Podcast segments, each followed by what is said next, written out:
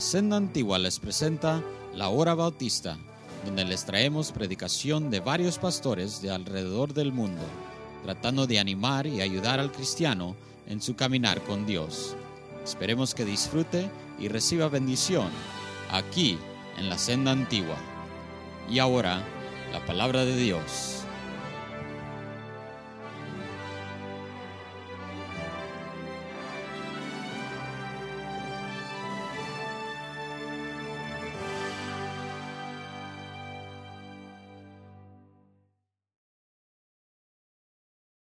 Bendice ahora la predicación de tu palabra. Padre mío, estamos en un momento, en un punto muy crucial en nuestra iglesia. Oh, necesitamos tanto de ti. Padre mío, sé que algún día, algún día, cuando estemos contigo, seremos como tú eres pero Padre mío, ¿cuánto más bien pudiéramos hacer aquí mientras estamos en este mundo perdido? Si pudiéramos ser como tú eres, ahorita ya. Señor, te ruego que hagas algo, Señor, supernatural y eterno en esta noche. Desafíenos, háblanos como iglesia. Haznos ver de dónde venimos qué es lo que nos has dado y a dónde es que nos llevas. En el nombre de Cristo te lo pedimos, amén. Pueden tomar asiento, hermanos.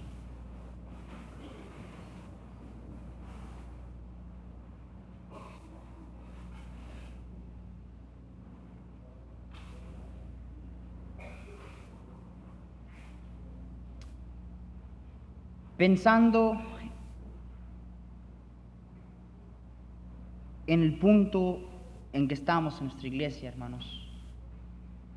La próxima semana comienza la campaña de la espada.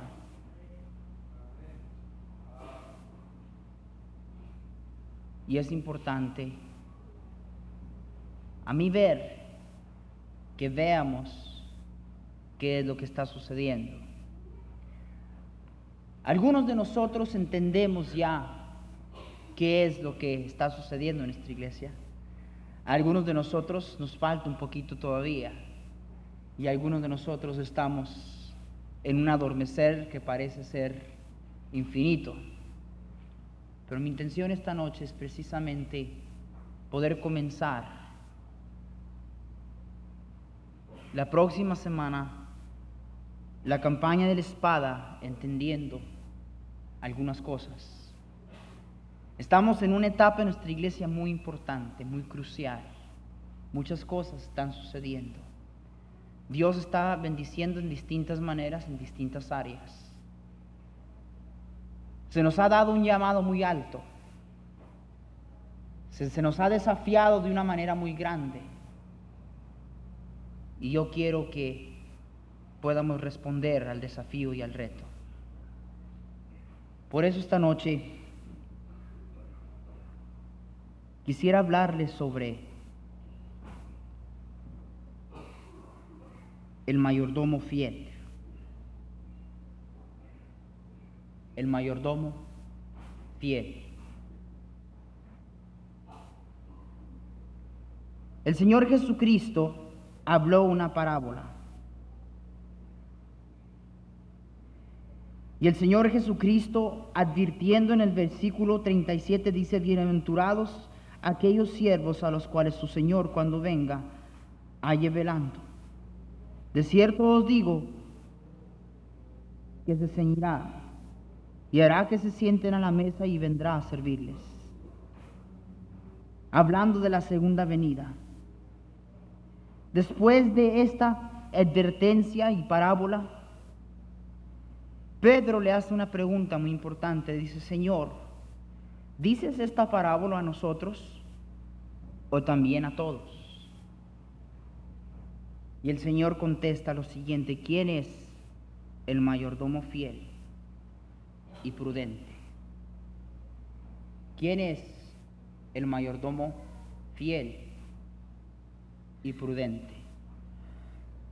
Hermanos míos, un mayordomo es una persona quien se le ha puesto en cargo y se le ha encargado y se le ha confiado cierta posesión o ciertas responsabilidades de su amo.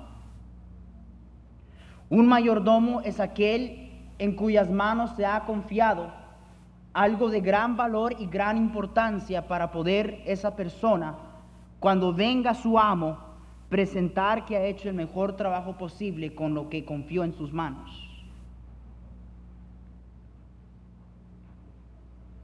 El versículo 48 dice así, mas el que sin conocerla, hablando de la voluntad de Dios, hizo cosas dignas de azotes, será azotado poco. Porque todo aquel a quien se haya dado mucho, mucho se le demandará. Y al que mucho se le haya confiado, más se le pedirá. Hermanos, estamos ahorita en un momento en que Dios ha puesto bajo nuestra mayordomía grandes cosas. Cosas que yo nunca me imaginé que nosotros tuviéramos en nuestras manos. Algunas personas están aquí entendiendo lo que estoy hablando y, ya sé que algunos de nosotros estamos emocionados y, tenemos como que ya, ya estamos listos y que nos da cosquillas de, de hacer lo que tenemos que hacer para cumplir con lo que el Señor nos ha llamado y ha confiado en nuestras manos a cumplir. Pero algunos de nosotros somos un poco más lentos y un poco más despacios en entender y saber y si usted está aquí, quiero decirle, y si usted se considera miembro de esta iglesia, quiero despertarle, sacudirlo un poquito esta noche y hacerle entender que la iglesia no son estas cuatro paredes. La iglesia es usted. Y cuando la Biblia habla de la iglesia y desafía a la iglesia y reta a la iglesia, está hablando de usted y de mí, no está hablando de un edificio con cuatro paredes. ¿Quién es el mayordomo fiel y prudente? Dios ha confiado en las manos de muchos hermanos aquí cosas que ni siquiera se imaginan. El tesoro que tenemos en nuestras manos, las cosas que Dios ha puesto en nuestras manos, hermanos míos, la verdad es que no sabemos todavía qué gran valor es al que se nos ha confiado.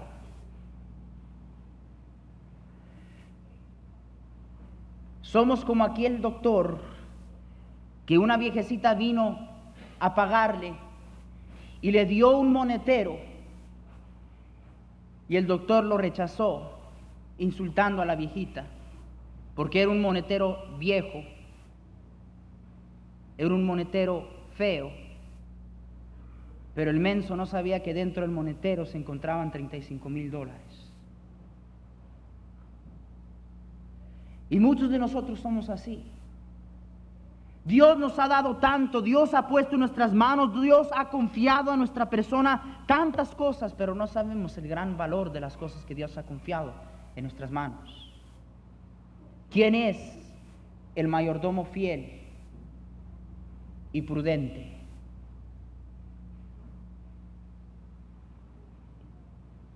El mayordomo fiel y prudente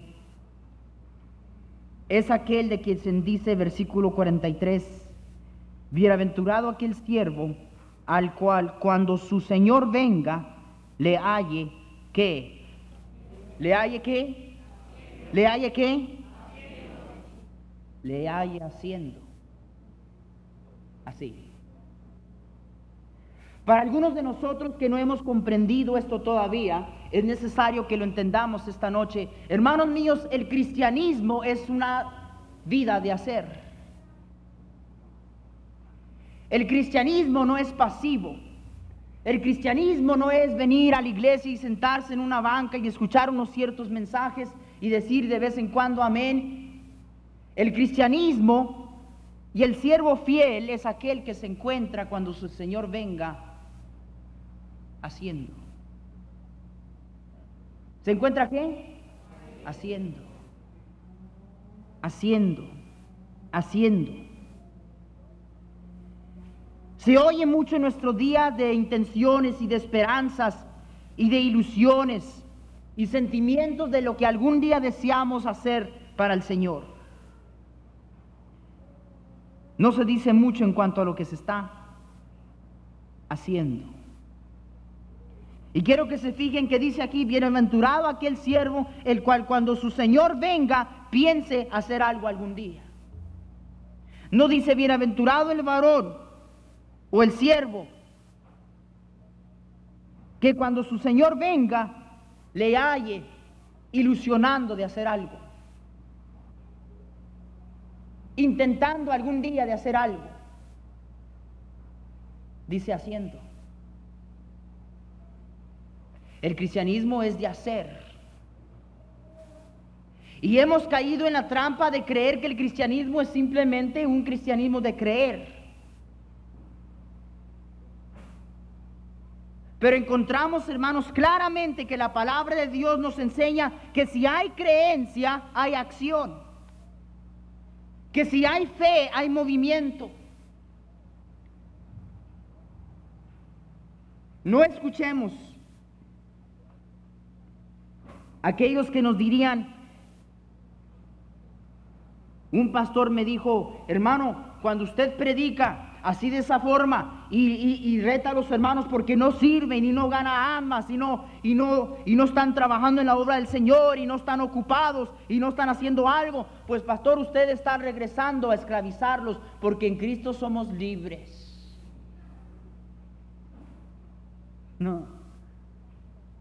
Quiero decirles, esa clase de hablar es torpe, ignorante y fomenta una práctica de cristianismo que no está haciendo nada y enviando a medio mundo al infierno de una manera tan pasiva. Y quiero esta tarde que entendamos, hermanos míos, no estamos hablando de, de, justificación aquí, estamos hablando de santificación. Yo no les estoy hablando esta noche de lo que usted tiene que hacer para ser salvo, yo le estoy diciendo lo que tiene usted que hacer ahora que ya es salvo. Y tantos de nosotros en este cuarto pensamos mucho en hacer algo algún día y, planeamos y hasta pensamos en, tenemos ideas en la mente y algún día lo voy a hacer. Y sí lo voy a hacer, pero en verdad que lo voy a hacer. Pero la Biblia dice que bienaventurado el varón, el siervo, el cual su Señor cuando venga lo encuentre haciendo. ¿Lo encuentre a qué? ¿Lo encuentre a qué? ¿Qué está haciendo usted? La palabra de Dios nos dice que los que Dios, los que creen en Dios deben de procurar ocuparse en buenas obras. El ejemplo de nuestro Señor Jesucristo nos dice la palabra de Dios, vosotros sabéis lo que se divulgó por toda Judea, comenzando desde Galilea después del bautismo que predicó Juan, como Dios ungió con el Espíritu Santo y con poder a Jesús de Nazaret, y como éste anduvo haciendo bienes. ¿Anduvo qué? ¿Anduvo qué?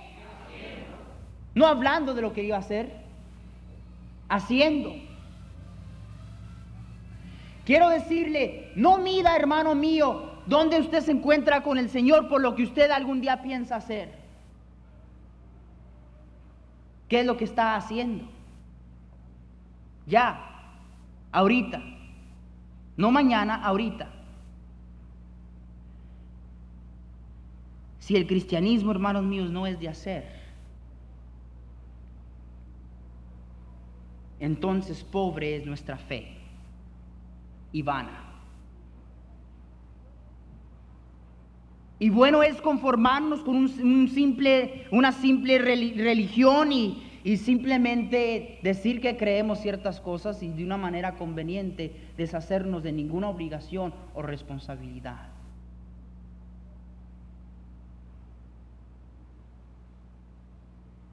¿Sabe? El que no se encuentra haciendo nada es una persona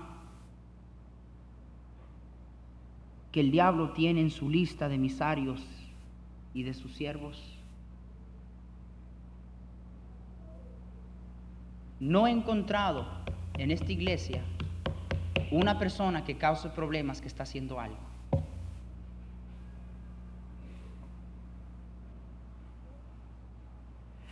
Y quiero decirles, hermanos míos, que cuando hablamos de hacer algo, no estamos hablando de simplemente pretender estar ocupados sin hacer realmente nada.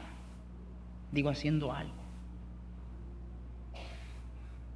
El diablo usa aquellas personas que de una manera tan pasiva profesan una clase de cristianismo que no se encuentra en la Biblia.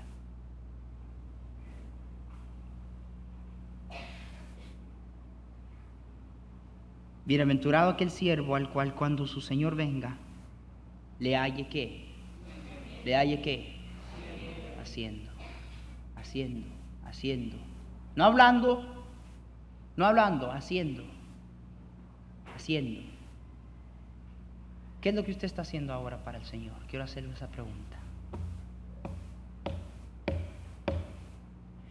Pero es que, pastor, usted, usted no entiende, es que yo no soy líder ni soy Pedro hizo una pregunta.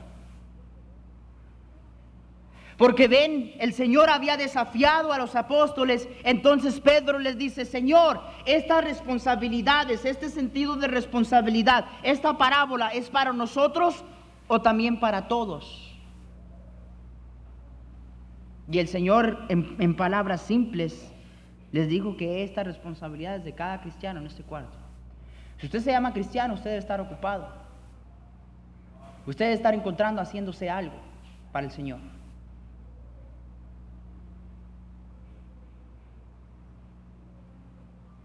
Y quiero decirle que ese algo, sobre todas las cosas, es ser buenos administradores de los misterios de Dios. El mayordomo ¿Qué es el mayordomo? Aquel que se le encarga y en quien se le confía algo valioso. ¿Sabe lo que dice la Biblia? Dice la Biblia que la obra que Dios no dio a los ángeles se la dio a los hombres. Piense usted en eso un poquito, piénselo aquí. La obra que Dios no dio a ángeles se la dio a los hombres, se la dio a usted se la dio a mí. Dios confió lo más valioso que Él tiene, el Evangelio de Jesucristo, en sus manos y en las mías. ¿Qué es lo que vamos a hacer?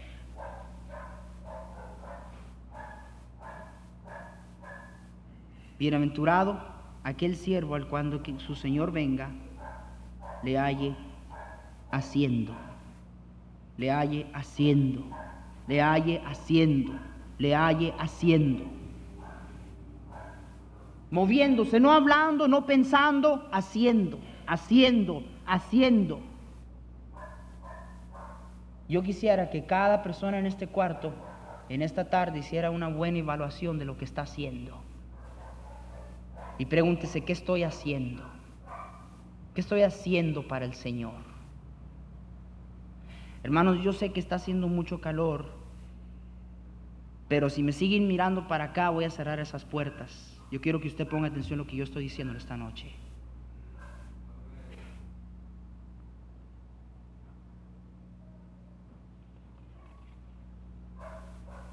El siervo prudente, el mayordomo fiel, es el que ve el valor de lo que se le ha confiado y cumple con su deber. Versículo 48 dice así, mas el que sin conocerla hizo cosas dignas de azote será azotado poco, porque a todo aquel a quien se haya dado mucho, mucho se le demandará, y al que mucho se le haya confiado, más se le que le pedirá.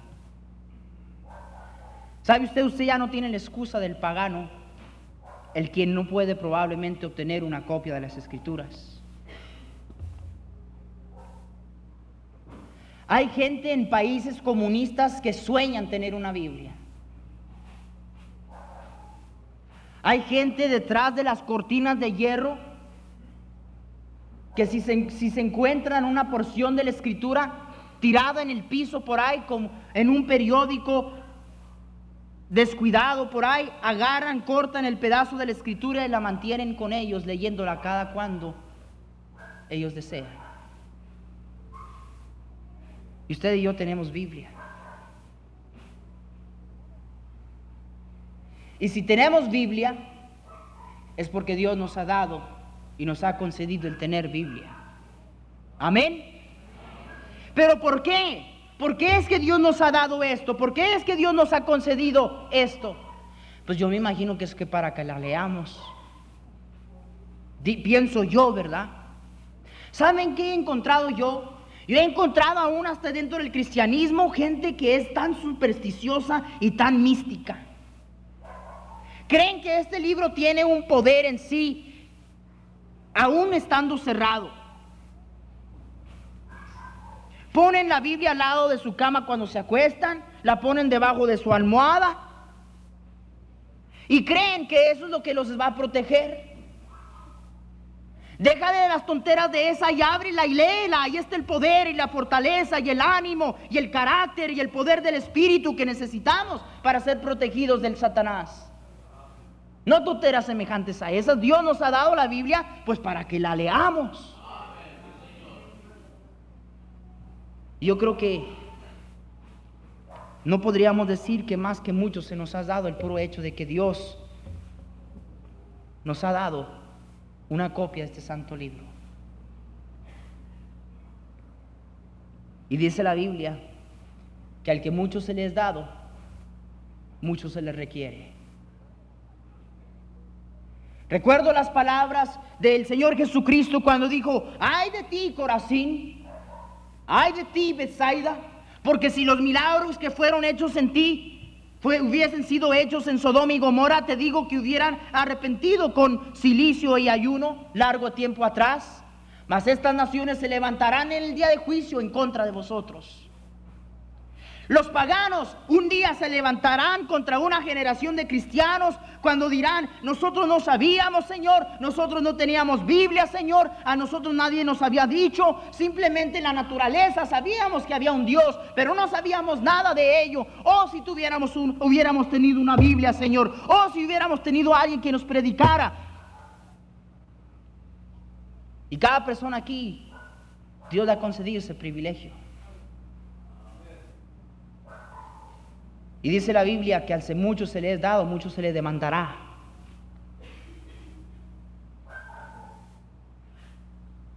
No podemos excusarnos como los romanistas. El tener una ceguedad de no poder entender las escrituras, nos dice la palabra de Dios que Dios nos ha dado de su propio espíritu el que es el maestro de este libro. Es que no sé, pastor, es que es tan difícil y no entiendo la Biblia. ¿O sí? ¿No lo entiendes? Saben, yo he encontrado que la gente que dice que no entiende la Biblia, en verdad no entiende, pero no es la Biblia que no entiende.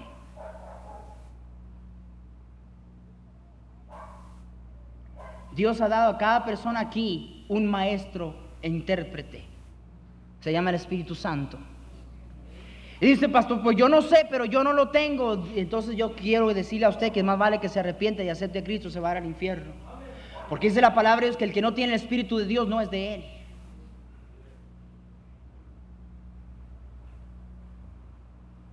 No podemos aún dar excusa de estar en una iglesia modernista o liberal. Hermanos, ojalá que no, no, me malentiendan esta noche. No quiero que me malentiendan esta noche. Espero que no me malentiendan esta noche. No es jactancia, pero esta es la verdad, hermanos. Esta es la verdad. Dios le ha concedido a usted estar en una iglesia que no cede a las tendencias liberales ni modernistas. ¿Y sabe usted lo que dice la Biblia? Que al que mucho se le es dado, mucho se le demandará. Amén. Jóvenes,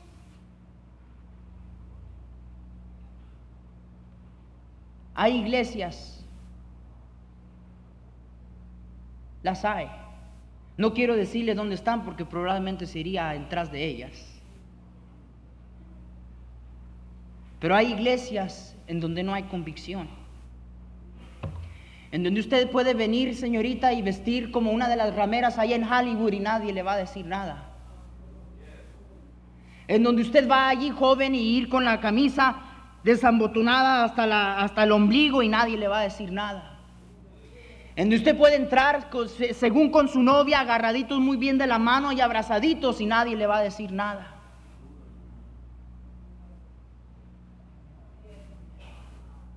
Y esos jóvenes de esas iglesias cuando caigan en fornicación y arruinen sus vidas y se encuentren sufriendo en fracaso, podrán quizá decir, Señor, nadie me dijo, Señor, nadie me enseñó. Nadie me dijo que si estábamos a solas algo podría suceder. Nadie me enseñó que si no vestía bien, eso podría prestar, prestarse a poder tropezar a él y causar problemas que se dirigen hacia la fornicación. Pero los jóvenes en este cuarto no podrán decir eso de esta iglesia. No podrán. La, otra es la clase que le gusta, yo sé.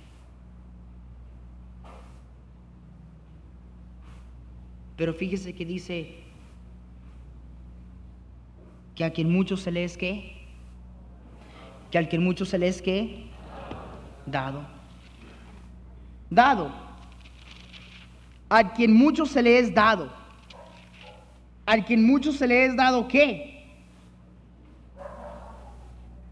A quien mucho se le es dado de parte de quién?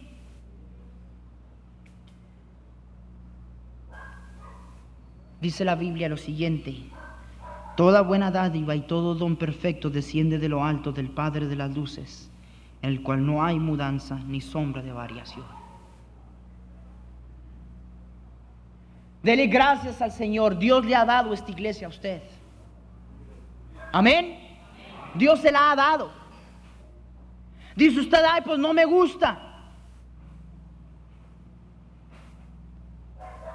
Lo único que le digo es que usted no sabe y aún nosotros mismos, y hablo hasta de los líderes, no entendemos lo que Dios nos ha dado.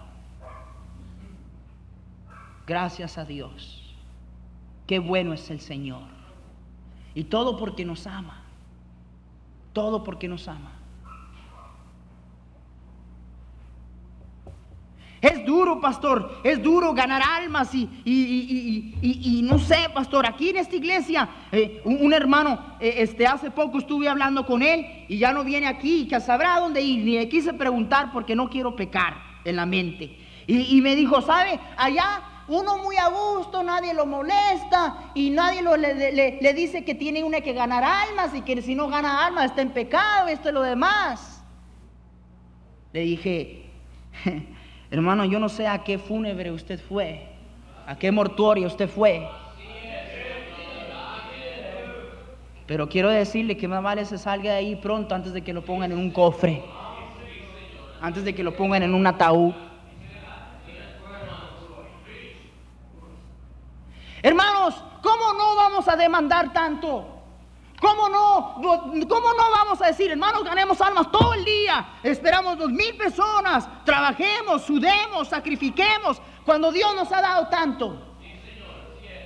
Si es cierto que esas iglesias no demandan mucho, pero Dios no ha dado a esas iglesias lo que Dios nos ha dado a nosotros.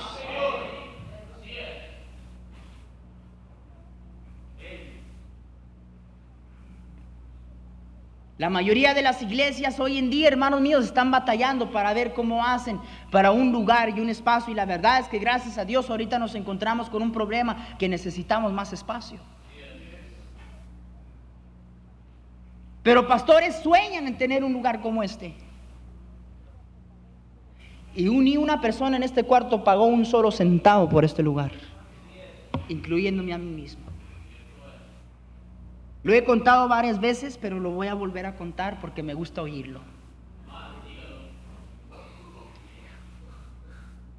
Hermanos, En 1979 se me llamó para venir a comenzar un ministerio hispano aquí. Yo era un chamaco y sigue siendo chamaco, pero era un chamaco entonces de 23. Ahora soy un chamaco de 31.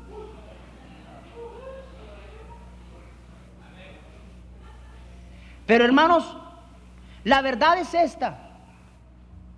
Yo veo cómo es que Dios nos ha dado todo lo que nos ha dado para que algún día se pudiera ver lo que estamos viendo aquí en esta noche. Y si nomás nos pusiéramos a responsables por lo que se nos ha dado, hermanos míos, Dios nos daría más. Dios no tiene ese problema. Dios no tiene problemas de dinero. Mi padre es el dueño del oro en cada mina y el ganado en todo monte. Mas Él no lo va a dar hasta que la gente esté dispuesta a ser cristianos que se encuentren haciendo, haciendo.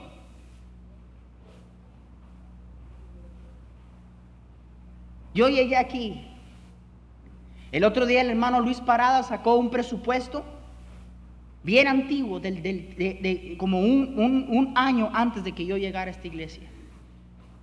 La iglesia tenía en balance aparte de propiedades y una mini mansión que se encontraba acá arriba en, Mount Washington, tenía aproximadamente una totalidad, hermanos míos, de, yo no les mentiría en decir probablemente 150 mil dólares, descansando en el banco. ¿Sí? ¿Descansando para quién?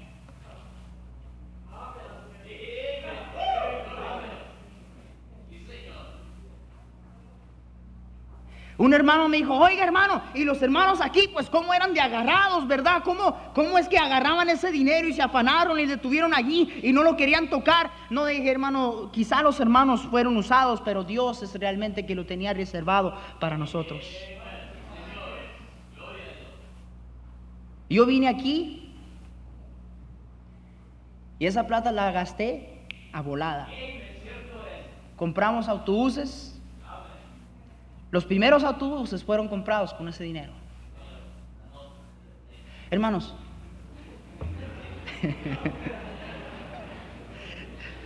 así le decíamos la nota, por eso es que Milton dice la nota. Hermanos, ¿e, e, ¿es, ¿es eso de Dios o no es de Dios? No oigo. ¿Saben cómo venimos a poder tener esa cantidad de dinero? Una señora que era maestra de esta escuela pública aquí arriba que se llama La Tona, un día, cada, día cuando se iba a su casa, bajaba por aquí y encontraba a los viejitos trabajando, construyendo este templo.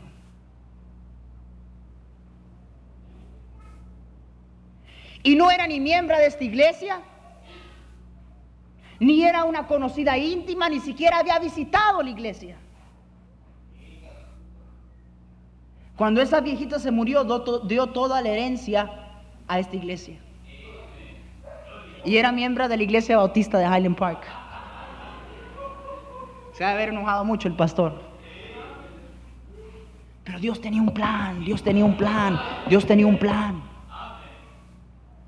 Que mucho se le es dado, mucho se le demandará. ¿Por qué, pastor? Eso, no sé, eso de que ganar almas y échele ganas y uno cansado y todavía le piden más. No sé, como es que esta iglesia demanda mucho, yo creo que Dios demanda mucho. Yo creo que, hermanos míos, si Dios nos ha dado un templo tan bonito como el que tenemos y no tenemos que andar preocupándonos qué vamos a hacer ahora, no tenemos dónde adorar, este, vamos a ver dónde alquilamos un templo, dónde compramos uno, vamos a recaudar fondos para hacerlo. Hermanos, ¿saben? Lo único realmente que tenemos que hacer es sostener este ministerio y aún ni siquiera eso quieren hacer algunos aquí. Hay iglesias ahorita sufriendo, hermanos míos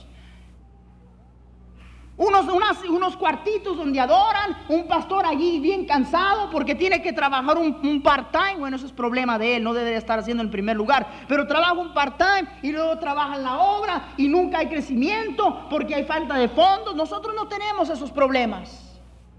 Dios nos arregló eso antes de que usted llegara aquí. Allá cuando venía allá, cruzando allá la línea, allá, ¿verdad? Secándose apenas, cuando usted allá de Salvatrucha ni siquiera pensaba algún día estar aquí, Dios ya le había proveído todo lo que usted iba a necesitar. Y algunos de ustedes todavía reniegan cuando se les pide para la obra.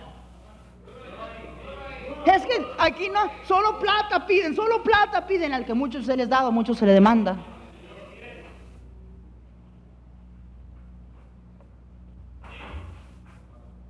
Dios ha sido tan bueno con nosotros. Lo que pasa es que somos ingratos.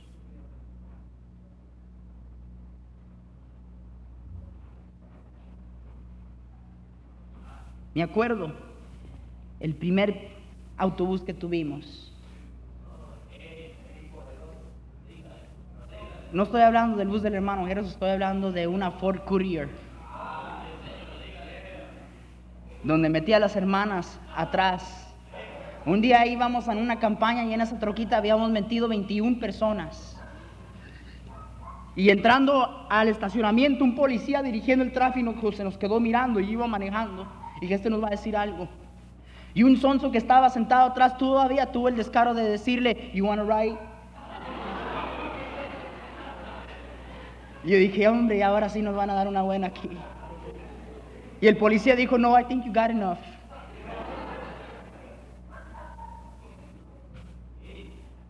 Muchos de ustedes se les hace tan fácil porque no vieron cómo comenzó todo.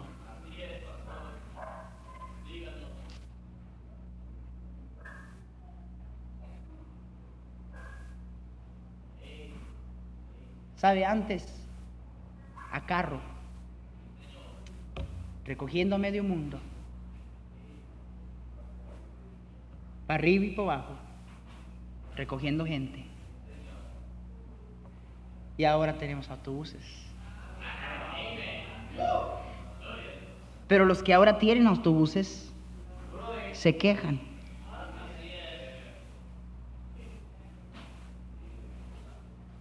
¿Sabe usted? Hay iglesias que no tienen autobuses. Nosotros tenemos seis. Y con los seis estamos chillando de que no podemos hacer la obra.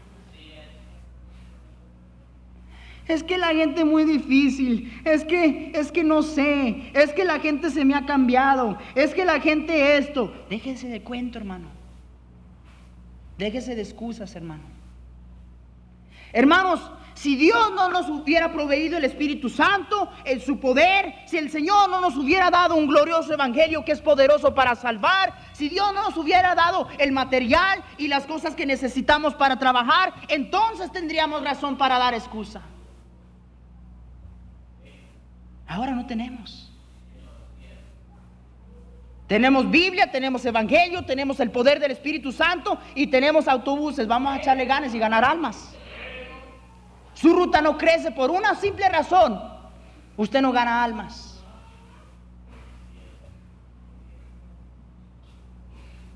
Y tiene autobús. Qué bendición ver la ruta de Highland Park traer 160 personas la semana pasada. Y traer más de 100 y cacho de personas un domingo que no tuvieron bus. Sin bus. Algunos de ustedes el año pasado Estaban trayendo más de la gente que están trayendo ahorita los dos meses que no corrieron ningún bus. ¿Sabe por qué? Usted entendió el valor de no tener un bus. Pero lo irónico es que ahora teniendo ya se le olvidó el valor. Al que se mucho se les dado, mucho se le requiere.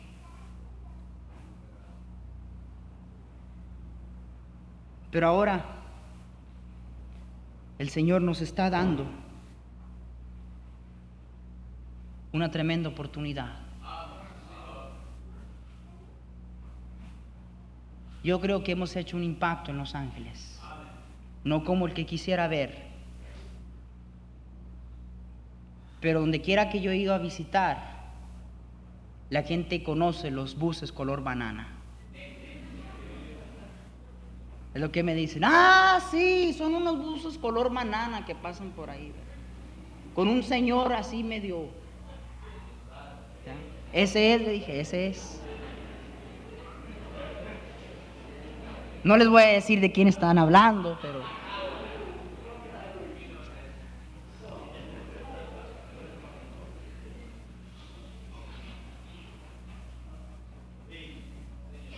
El otro día yo estaba acá en, la librería y la, mujer que está encargada allí del departamento de, habla español, literatura eh, hispana, me dice, oh, usted es pastor de la iglesia esa que, está ahí en la esquina de la... Sí, allí. Ay, pastor, dígale a la gente que me dejen pasar.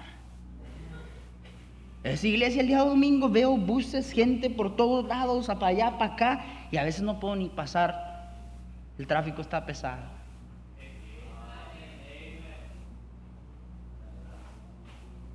Un pastor vino aquí un día y, este, me dijo, sabe, hermano, este, yo, yo me he fijado, yo cada vez que voy a mi iglesia, el día domingo, me dan muchos celos porque paso por aquí y veo el lugar lleno, gente por todos lados, y yo voy allá a la iglesia y veo un grupito ahí.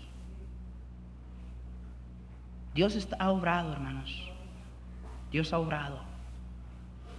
Pero ahora Dios nos está dando una oportunidad de, de poner nuestra marca más allá de Los Ángeles, California. ¿Qué vamos a hacer? Cinco semanas vienen por delante.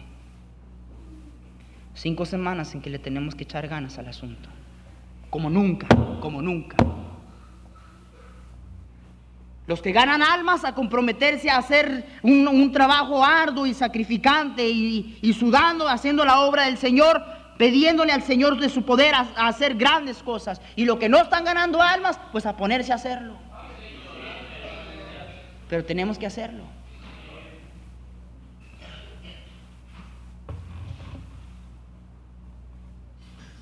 Yo me atrevo a decir que Dios un día guardará a esta iglesia responsable, no solamente por Los Ángeles, California.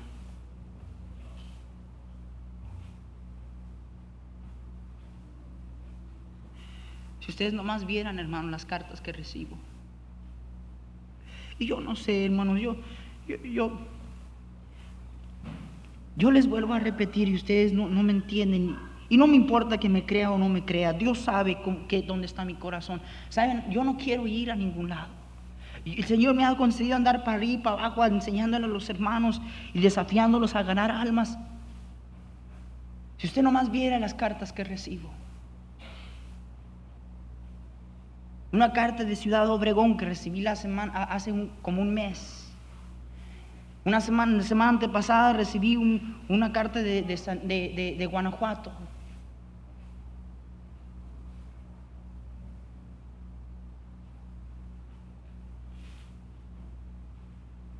Quisiera que ustedes estuvieran allí y vieran.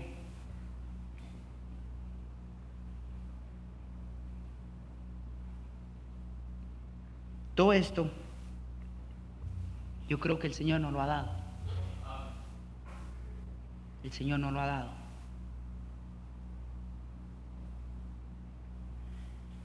Me humilla.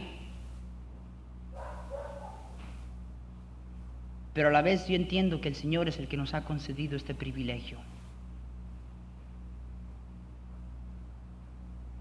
El hermano Rafael Fiesco aquí está. Pregúntele. Yo voy allá a la iglesia de Villaflor y hermanos, miren, me avergüenzan a sus hermanos. Me dieron un vaso de este pelo para tomar agua.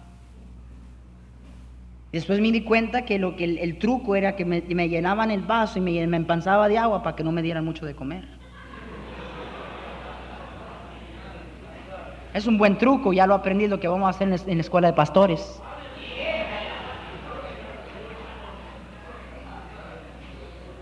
Para que no coman mucho.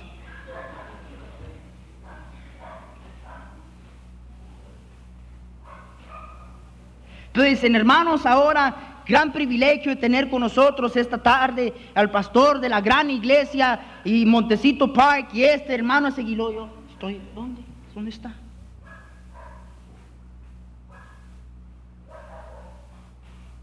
De la iglesia.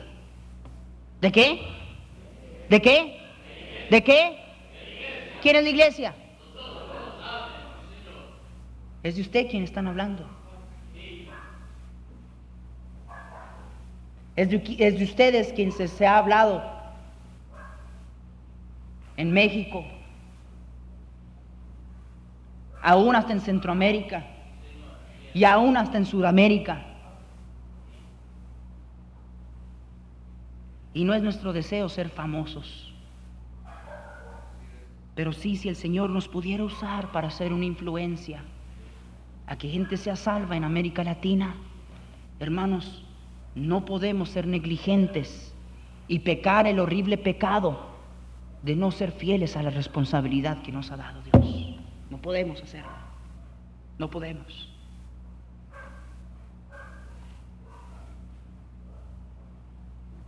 Algún día el Señor vendrá. Y dice la Biblia, bienaventurado el siervo, el cual cuando su Señor qué? Cuando su Señor qué? Cuando su Señor venga. Hermana, si usted está aquí esta tarde, quiero decirle que quizá no entendió mucho de lo que le he dicho si nos está visitando, pero con todo el corazón se lo digo que este mensaje fue por causa suya.